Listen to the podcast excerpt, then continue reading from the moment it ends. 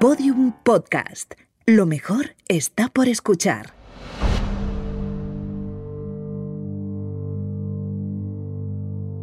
Hola criminópatas, soy Clara Tiscar y hoy os voy a contar una historia que pudo ser resuelta en gran parte gracias a un perro. Esta historia ocurre en un lugar paradisíaco, un lugar en el que el tiempo transcurre de otra forma, sin relojes, guiándose por el mar, el sol y lo que a cada uno le pida al cuerpo. Un lugar ideal para desaparecer. Pero ¿qué pasa cuando alguien desaparece en un lugar al que la gente va a desaparecer? Esta es la historia de Wild Bill, el asesino del paraíso, y esto es criminopatía.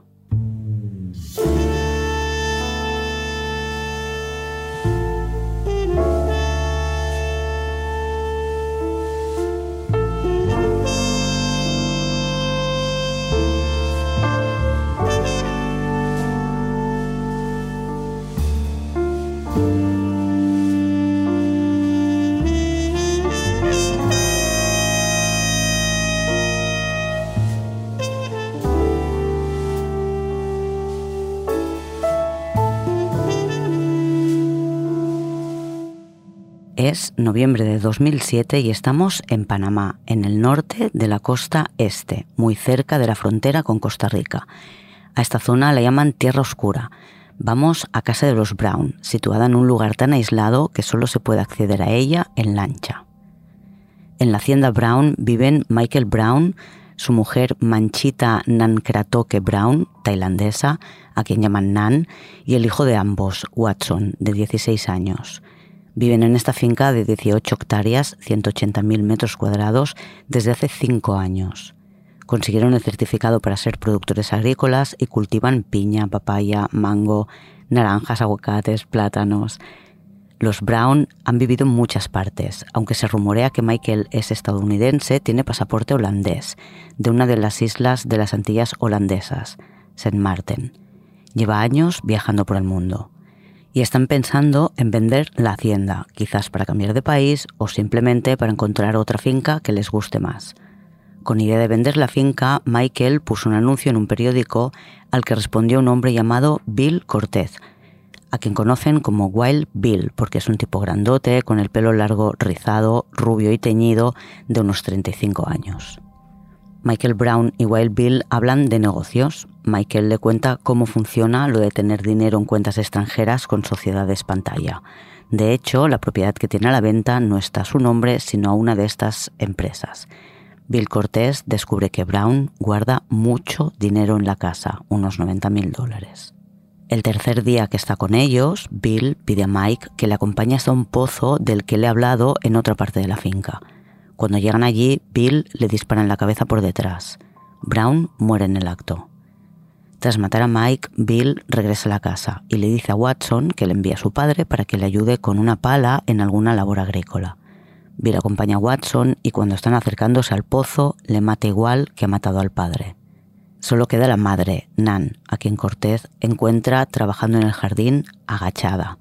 Ella también muere de un disparo en la nuca. Cortés se asegura de que todos estén muertos disparándoles una segunda vez antes de cargarlos en la furgoneta de Brown y moverlos hasta otro lado de la finca donde cava un par de agujeros, uno para Nanny Watson y otro para Michael. La noche de fin de año de 2007, una vez puesta la propiedad a su nombre, Wild Bill se instala en la granja de los Watson con su mujer, Jean. El 2 de mayo de 2008 se presentan en el registro público los documentos con el cambio de nombre de la sociedad de Mike y Nan. El propietario ahora es William Adolfo Cortés. En la casa colocan un cartel enorme con una calavera con unos huesos cruzados sobre un fondo rojo anunciando el nombre, Hacienda Cortés. Montan un bar en la finca, el Holly Roger Social Club, al que acuden expatriados estadounidenses como ellos. Las fiestas que organizan un par de veces al mes son legendarias. Bill Cortés se las apaña también para encontrar las contraseñas de los bancos entre los documentos de Michael Brown y consigue una nueva tarjeta de crédito con la que podrá sacar 225 mil dólares. Además, compran una lancha superpotente. Viven un par de años sin preocuparse por el dinero y montan también en la finca un pequeño hotel, Casa Cortés, que por supuesto es atendido por sirvientes nativos. Bill y Jane se dedican a beber y poco más, sobre todo Jane. Volvamos a los Brown. Michael Brown tuvo dos hijos con su primera mujer, jamaicana, Liane y Marco. Su madre era muy joven cuando le estuvo y cuando se separaron fue Michael quien se hizo cargo de ellos. Vivieron en varias islas del Caribe antes de marcharse a Tailandia, donde Michael conoció a Nan. A los 16, Liane regresó a Jamaica con su madre y Marco siguió viviendo con su padre y su madrastra en Panamá hasta que decidió volver con su madre para poder estudiar. Está muy unido a su padre y su hermano Watson. De hecho, su padre le compró un billete de avión abierto para que pudiera regresar cuando quisiera. Marco y Watson se escriben mails con frecuencia, pero de repente un día Watson deja de contestar los correos. Marco intenta localizar a la familia a través de sus amigos en Panamá, pero nadie sabe dónde han ido. Investigando por su cuenta, Marco consigue entrar en la cuenta de correo electrónico de su padre y ve que se ha estado intercambiando correos con un tal Bill Cortés que parece que le ha comprado la granja. Marco, desde la distancia, lo único que consigue aclarar es que la última persona que vio vivos a los Brown fue un amigo de la familia que les visitó un domingo y al marcharse se cruzó con Wild Bill y Michael le dijo que ese hombre le iba a comprar las tierras. Unos meses después, este amigo de la familia se encontró con Wild Bill en un supermercado y le preguntó por los Brown, pero Bill dijo que no tenía ni idea de a dónde habían ido. Marco Brown, dado que pasan los meses y no ha tenido noticias de su padre, pide ayuda a un amigo panameño para que investigue en situ. Su amigo encuentra la casa de su padre en venta. El anuncio lo ha publicado un tal Bill Rees, así que escribe un correo fingiendo interés por el anuncio. Tras el primer correo, el vendedor llama por teléfono. El amigo de Marco finge ser el hermano de Michael Brown y pregunta cómo es que su casa está a la venta. Bill se identifica como el nuevo propietario, pero dice que no tiene información sobre la familia Brown porque se fueron sin decir a dónde iban. Para los Cortez, aunque tienen dinero de sobra, las cosas no van muy bien, siempre están peleando. Pasados un par de años, en 2009, Wild Bill decide invertir algo de su dinero y ampliar su patrimonio, quizás con la idea de que Jane y él puedan pasar temporadas separados. Pone un anuncio en un periódico local ofreciéndose a comprar propiedades.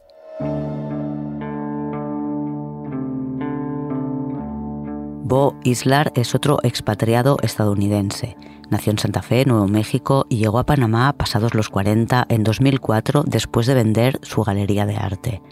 Han pasado cinco años y tiene ganas de volver a su país, por lo que se plantea vender su casa en Panamá. Se lo cuenta a su amiga Sharon McConnell, que vive en Mississippi. En septiembre de 2009, Bo contacta con Bill Cortés después de ver su anuncio en el periódico. Le dice que tiene una casa valorada en 400.000. Bill le dice que está fuera de su presupuesto, solo dispone de 200.000, pero va a ver la casa de todos modos. Durante septiembre y octubre, Bo y Bill se ven en varias ocasiones. Bill le invita a sus fiestas de expatriados americanos y van creando una relación de confianza. Bill tiene mucho interés en su propiedad, aunque tiene dudas sobre temas legales. Por eso, en noviembre de 2009, Bill invita a Bo a pasar unos días en su casa aprovechando la visita de su abogado para que puedan tratar la compraventa y llegar a un acuerdo. Bill recoge en su lancha a Bo, quien lleva con él todos los papeles de la casa. A medio camino, Bill, tal como hizo con la familia Brown, le dispara en la nuca. Esta vez traslada el cadáver hasta la hacienda Cortés y ordena a sus sirvientes que caben un hoyo y entierren el cadáver. El 29 de noviembre, Bo le cuenta a Sharon McConnell que ha encontrado un comprador para su casa.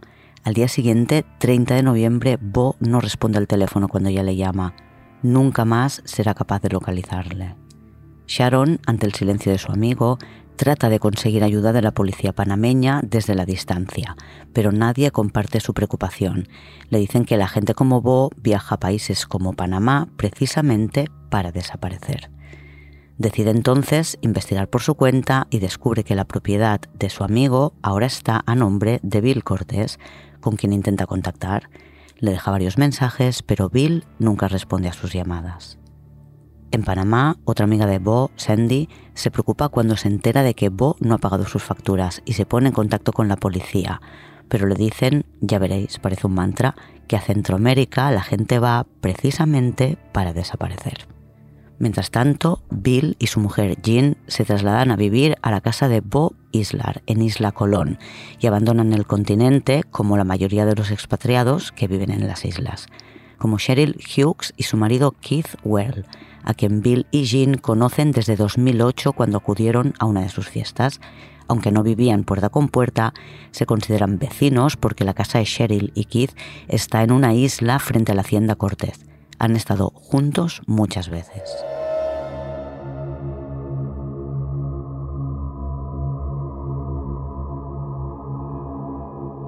Cheryl, a quien llaman Cher, es de San Luis, Missouri. Tiene 53 años y hace 10 que vive en Panamá. Llegó a Bocas del Toro junto a Keith, su novio, desde hacía 7 años. Se enamoraron del lugar inmediatamente. Después de tener negocios durante años, Cheryl había decidido retirarse joven y tenía dinero ahorrado para navegar alrededor del mundo. Descubrió que con sus ahorros podía vivir muy bien en Panamá, compró una pequeña isla privada y un hostal en otra isla, la de Carenero, con el que se aseguraba un modo de ganarse la vida. Keith y Cheryl tuvieron claro que ahí era donde querían pasar el resto de su vida. Keith, que es carpintero, construyó en la isla la casa de sus sueños. Compartían la isla con pequeños monos y otra fauna de la zona. En 2005 Cheryl y Keith se casan. Junto a ellos vive Jack, un perro de raza Doberman Pinscher al que han adoptado y que sigue a Cheryl a todas partes. Cuando Bill y Jane se mudan a Isla Colón, Cheryl y Keith se han separado. Keith tuvo una aventura y se ha marchado de la isla privada en la que todavía vive Cher. A pesar de que ahora están un poco más lejos, Bill y Cheryl continúan visitándose con frecuencia Keith, el marido de Cheryl, que tiene una relación estupenda con ella, ya no vive en la zona, pero mantiene el contacto diario con Cheryl y se envían mensajes varias veces al día. Bill y Jane cada vez pasan menos tiempo juntos. Como tienen varias propiedades, es habitual que estén en lugares diferentes. Cheryl visita a Bill en la hacienda Cortés mientras Jane está en la que fue de Bo.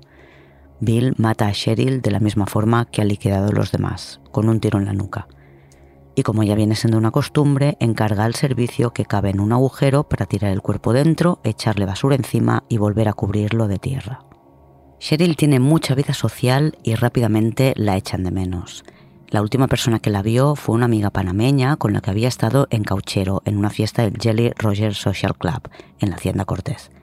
Tras la fiesta, Bill le pidió a Cheryl que se quedara mientras su amiga se marchaba en su lancha. La hermana de Cheryl en Estados Unidos está acostumbrada a hablar a diario con ella. Cuando no la localiza, se organiza con su tía para llamar a sus amigos en Panamá para ver quién sabe algo. El problema con el que se encuentran es que nadie se preocupa. El estilo de vida ahí es precisamente este, ir, venir y desaparecer cuando te apetezca. Les dicen que quizás ha salido a navegar una semana en el barco de algún amigo.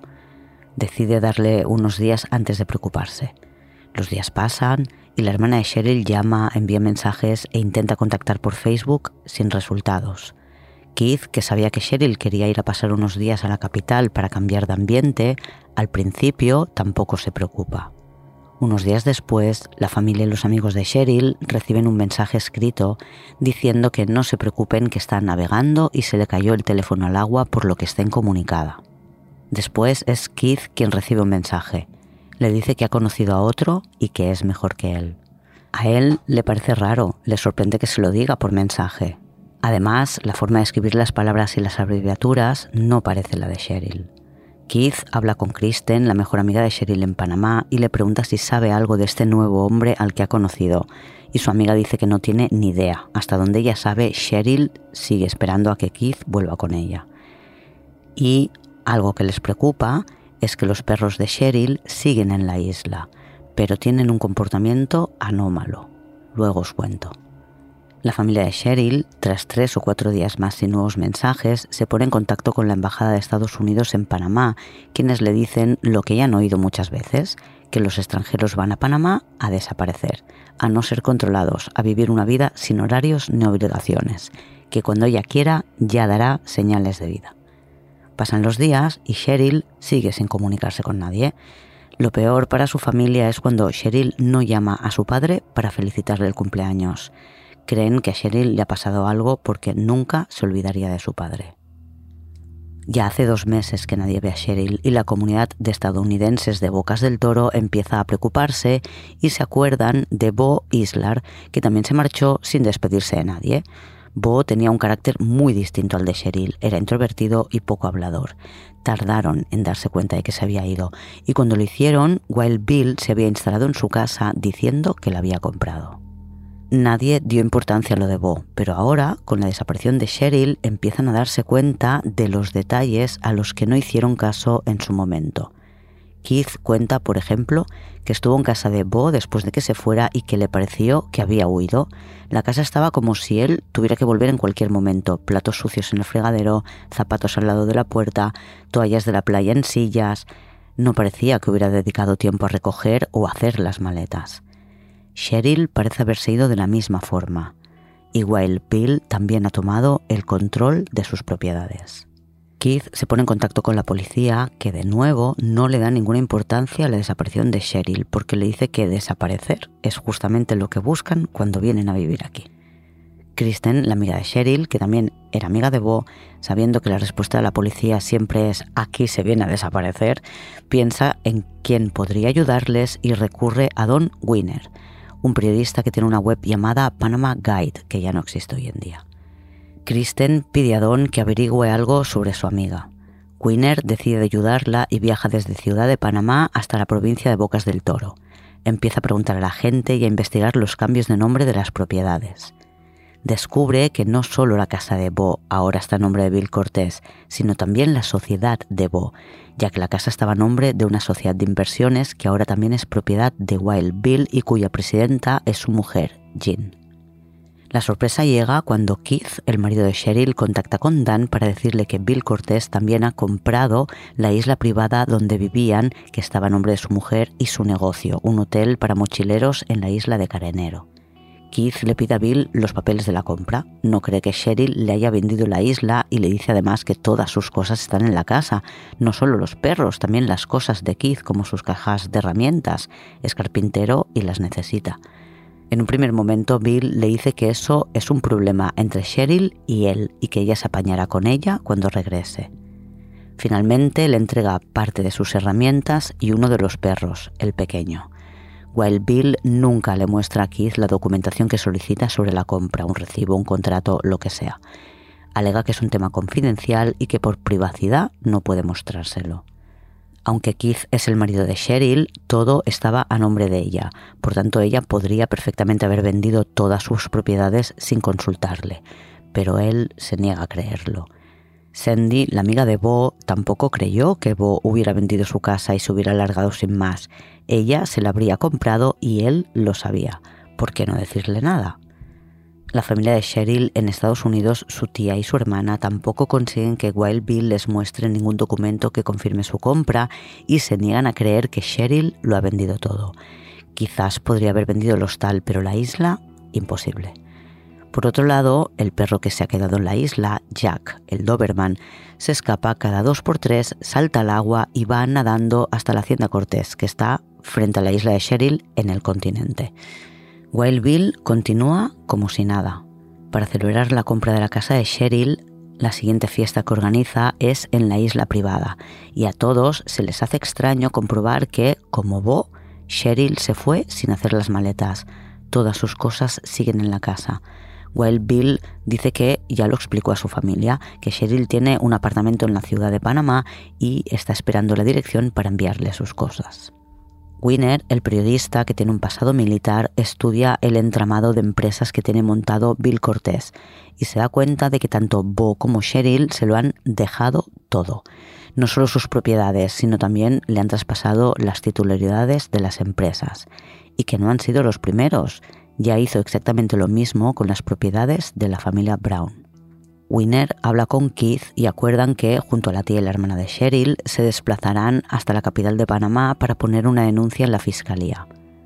La documentación que ha recopilado el periodista sobre las propiedades de las personas desaparecidas no sirve para nada. Después, en Ciudad de Panamá, visitan la Dirección de Investigación Judicial de la Policía Nacional y viendo que el tema de los desaparecidos no ha tenido éxito, explican que Wild Bill tiene una gran colección de armas en Hacienda Cortés entre otras cosas, tiene un AK-47. La policía, el tema de las armas, sí lo considera suficiente como para entrar a registrar la propiedad. Keith está presente durante el registro. Bill y Jane no están en la finca. Los policías proceden al registro en busca del fusil de asalto, el AK-47, y les llama la atención un perro que parece que quiere enseñarles algo. El perro, por supuesto, es Jack, el Doberman Pinscher de Cheryl, que ha vuelto a nadar desde la isla hasta el continente como hace habitualmente. Les mira, ladra en el jardín mientras da vueltas y sale corriendo para meterse en la selva y subir una colina. Al cabo de unos minutos regresa al jardín, vuelve a ladrar mientras gira nervioso antes de salir corriendo de nuevo. Los policías le hacen caso y le siguen. Jack les lleva hasta un montículo de tierra que tapa lo que parecen basuras. El perro ladra insistentemente y los policías empiezan a cavar. Bajo la capa de basura encuentran el cadáver de una mujer. Le piden a Keith que suba a la colina para identificar las pertenencias que están junto al cuerpo. Son las de Cheryl. Junto a esta tumba ven otro montículo de tierra removida. Encuentran un segundo cadáver. Esta vez es un hombre. El primer cadáver es identificado oficialmente como Cheryl Hughes gracias a los implantes dentales. El segundo es el de Bo Islar. En la casa de Wild Bill encuentran además las pertenencias personales de los dos, teléfonos móviles, tarjetas de crédito, documentos de identificación. También encuentran sus joyas y una decena de dientes de oro. Además, entre los objetos de Bill encuentran parafernalia nazi. Pero, para cuando la policía empieza a buscar al salvaje Bill, como le llaman los lugareños, y a su mujer, ellos ya han huido del país. Estaban en otra de sus fincas y un amigo les ha avisado de que la policía estaba en Hacienda Cortés. La sospecha es que han cruzado la frontera con Costa Rica a pocos kilómetros de donde se encuentran. Se lanzan órdenes de búsqueda internacionales y sus caras se muestran en los noticiarios de los países vecinos y se publican en los periódicos. A mediados del mes de julio de 2010 son reconocidos por los propietarios de una cabaña turística a una hora de la capital de Costa Rica, San José, de nuevo, para cuando llega la policía, ellos ya han huido. El país del sur es Panamá, donde les buscan. El país del norte es Nicaragua, donde todavía no han estado nunca. Se dirigen hacia el norte, alojándose en pequeños hoteles rurales con la intención de cruzar por el río San Juan, que es la división natural entre los dos países. Y una vez allí no son muy discretos. Bill sube a una lancha y lanza a su propietario al agua. Dado que es una zona fronteriza, hay una patrulla del ejército nicaragüense controlando la zona y les ven llegar a toda velocidad en la lancha. Al toparse con el ejército, Bill cambia la dirección para alejarse de ellos, lo que parece altamente sospechoso y hace que los soldados inicien la persecución. Bill detiene su lancha y fingen estar asustados por las armas de los soldados que apuntan hacia ellos y dicen que son turistas holandeses. Van vestidos como turistas, con sandalia, bermudas, camisetas estridentes. Muestran pasaportes falsos, pero los soldados saben perfectamente que son Bill y Jane Cortés. ¿O no? Una vez en la comisaría de policía más cercana y descubierto que sus pasaportes holandeses son falsos, dicen ser ciudadanos americanos y llamarse William Dathan Holbert y Laura Michelle Rees. Los policías lo comprueban y descubren que huyeron de América porque les buscaban los US Marshals y que han protagonizado un episodio de America's Most Wanted. El 29 de julio de 2010, William Dathan Holbert, de 36 años, y Laura Michelle Rees, de 35, aterrizan en Panamá. Han volado desde Nicaragua en un avión privado. Rodeados de policía, son trasladados a las oficinas de la policía en Ancon, muy cerca del aeropuerto. Durante el traslado son interpelados por la prensa. Wild Bill, en español, da las gracias por el viaje. Añade, gracias por el país, por el avión privado, buena gente. La actitud de Jane es totalmente distinta. Ella sí parece asustada. Se niega a proporcionar respuestas más que cuando le preguntan en inglés cuál es su nombre verdadero. Ella responde que es Laura Michelle Rees. Ambos rechazan someterse a un examen psiquiátrico, así que no podrán alegar que padecen algún tipo de enfermedad mental que les exima de ser juzgados. Holberg confiesa que efectivamente mató a Poe Islar, dice que creyó que era una especie de testigo protegido y que si le mataba podrían atribuir su muerte o su desaparición a la mafia. Confiesa también la muerte de la familia Brown al completo, de quienes dice que eran traficantes de droga y que creyó que matarles, además de beneficiarle a él, era un beneficio para la sociedad. Sobre Cheryl dice que fue ella quien le dijo que quería vender su propiedad, por eso estrecharon lazos. Cheryl, según Bill, era drogadicta y cada vez estaba más débil. La mató después de que le confesara que no quería seguir viviendo. Laura Michelle Rees, Jane Cortez, declara que no tenía ni idea de cómo conseguía su marido las propiedades, qué hacía para ganarse la vida o dónde habían ido las personas que vivían en las casas que pasaban a ser suyas. Tampoco pregunta por las joyas que le regala Bill. Cuando le detienen lleva pulseras de Cheryl Hughes. Lo más curioso es que no se ha preguntado nunca por qué usa un nombre falso o por qué huyen y viajan con pasaportes falsos, aunque dice que nunca los había visto hasta que les detuvieron en la frontera. Bill trata de dejarla al margen de todo y dice que ella no sabía nada, que siempre mataba estando solo. Con el tiempo, Bill cambiará su versión y aunque seguirá reconociendo los crímenes, dirá que fueron encargos, que él no es un asesino en serie.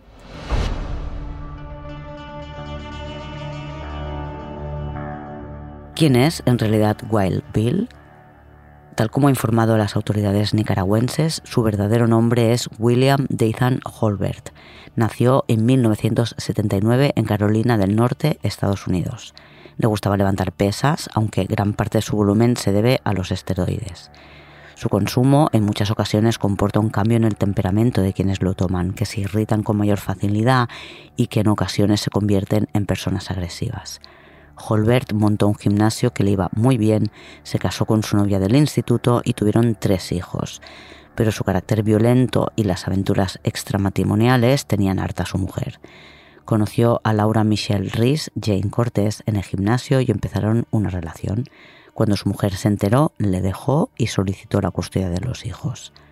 Holbert perdió la custodia y acabó quebrando su gimnasio pasó de su exmujer y de los hijos y concentró toda su violencia en contra de los inmigrantes que llegaban a Estados Unidos.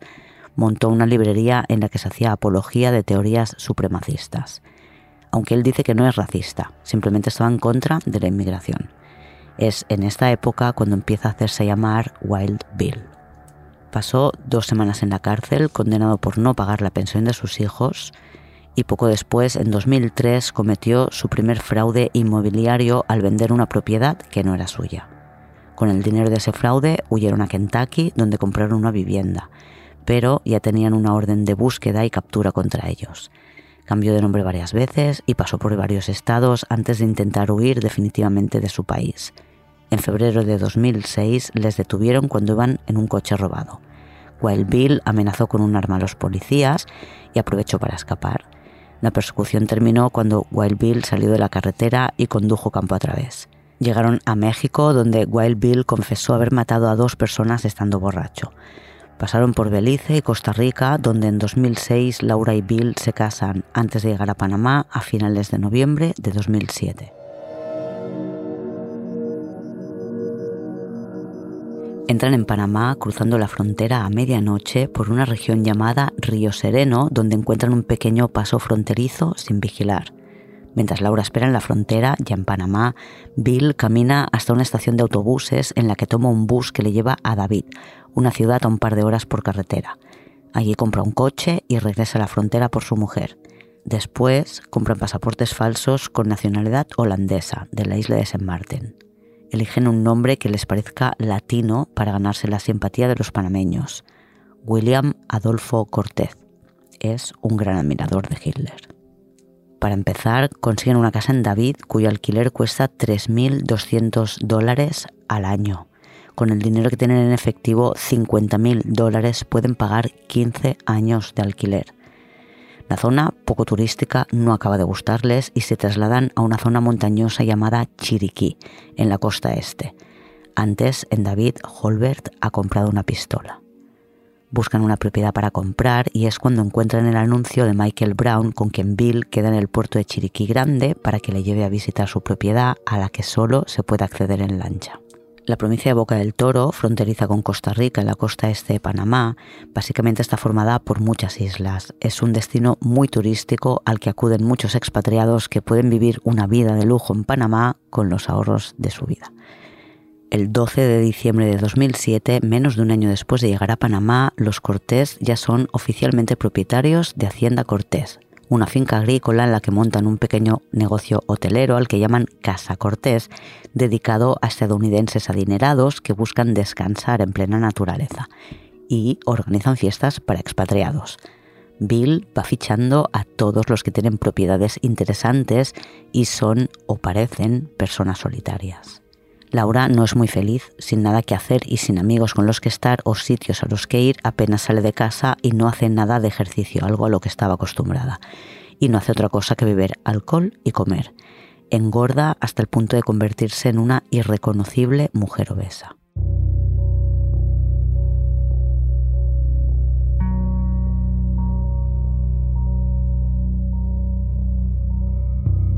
Tras la confesión de Wild Bill, que dijo haber enterrado los cuerpos de la familia Brown en su casa, dibujó un mapa en el que marcó los lugares de los enterramientos.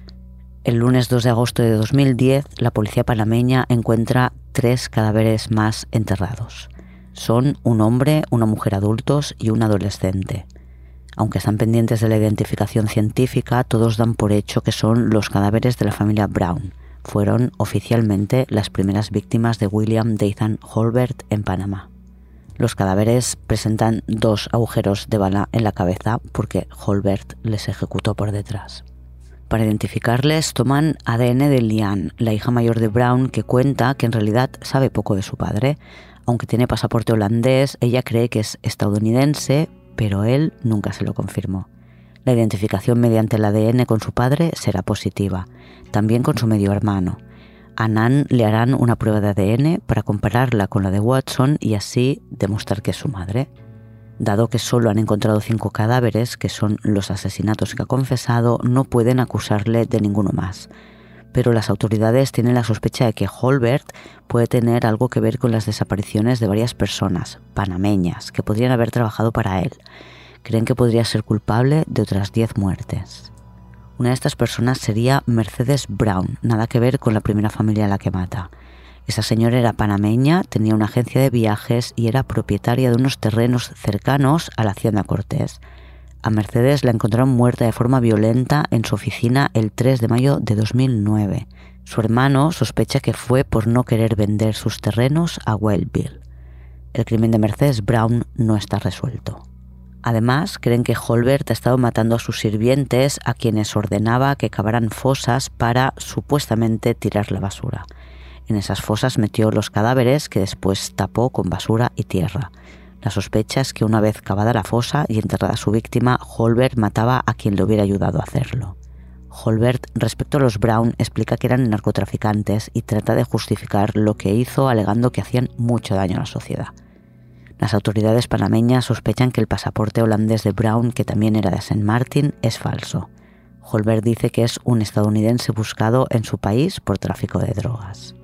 En un principio los investigadores no encuentran a nadie con ese nombre, así que parece cierto que usaba una identidad falsa. Pero la policía panameña, según algunos medios, descubrirá que es cierto que Brown fue un narcotraficante, pero no era un prófugo de la justicia. Su nombre real era Marco Francis Allen, Marco, igual que su hijo mayor, y cuando le detuvieron en 1981 llegó a un acuerdo con la Agencia Americana Antidrogas para colaborar con ellos y ayudarles a interceptar cargamentos de coca. Brown, tras su colaboración, recibió una nueva identidad y pudo salir del país.